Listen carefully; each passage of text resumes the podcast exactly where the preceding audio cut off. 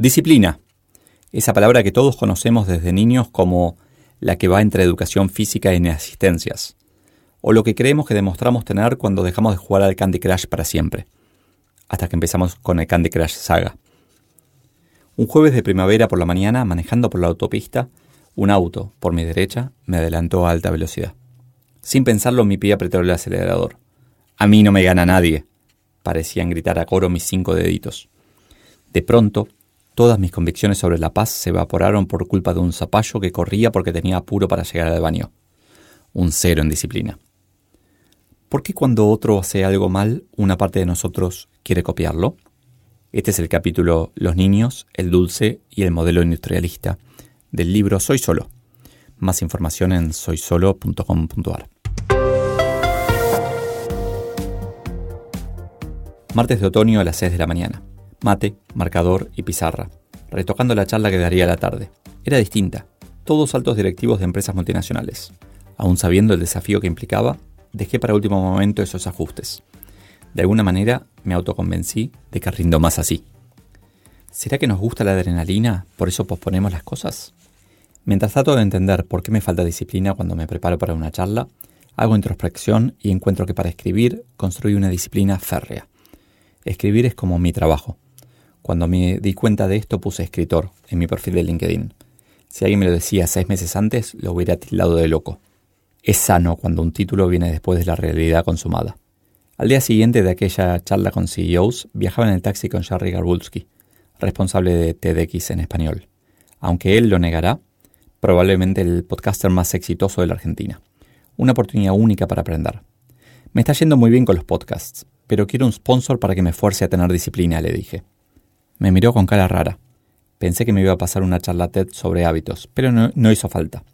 Me ayudó a pensar y entendí que si no tenía la disciplina era porque no quería, que elegía hacer otras cosas. Si no lo haces, no es porque te falta disciplina, es porque no decidiste realmente hacerlo. Placer. Tal vez la definición que más me costó entender y que quizás por eso más me sirvió. Disciplina. Posponer placer presente por placer futuro. Cuando fumamos, por ejemplo, sabemos que nos empeora el futuro, pero el placer presente le gana. Nos falta disciplina.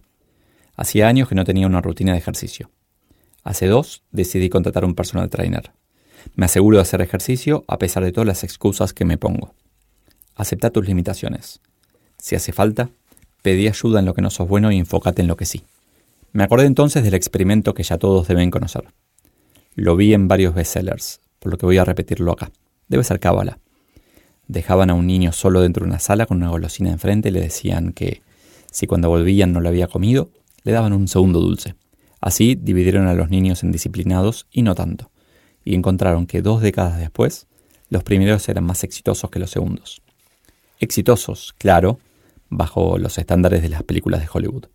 No hay duda de que al modelo industrialista la disciplina le viene genial. Sin embargo, creo que, como en todo, el mundo está cambiando y tenemos que ser algo indisciplinados. El MIT, por ejemplo, da un premio por logros a través de no cumplir las reglas, el premio a la desobediencia, de un cuarto de millón de dólares. Es para el proyecto de mayor impacto positivo en la sociedad sujeto a ciertas restricciones. No vale todo. Claro, es Estados Unidos.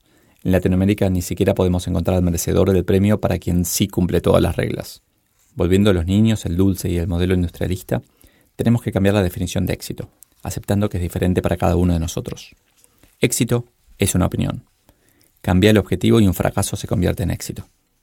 Es difícil, porque las instituciones, escuela, trabajo, Estado, etc., aplauden la disciplina y suelen estar construidas para que seamos uniformes, indiferenciados. Las cosas no funcionan así. Los abogados fueron criados para tener un estudio, ser muy exitosos y no parar de trabajar. O para estar en un estudio grande y tampoco parar de trabajar. Nicolás es de los primeros. Un día iba con él en su BMW modelo 2016 y me contó que estaba agotado de trabajar. En un rapto de sentido común le pregunté por qué no trabajaba menos y listo. No puedo. Las cosas no funcionan así, me dijo. El exceso de disciplina es una zona de confort. ¿Una excusa para no ser feliz? No es exclusivo de los abogados. Aprendí a revisar periódicamente mi agenda, en qué invierto el tiempo, en dónde pongo mi energía y mi cabeza. ¿Estás haciendo suficiente de lo que querés y de lo que debes? Con el tiempo, uno aprende que puede elegir, que podemos hacer lo que querramos. Sí, lo que querramos. Con una pequeña salvedad. como decía John Maynard Keynes. Podés hacer lo que quieras, salvo escapar a sus consecuencias.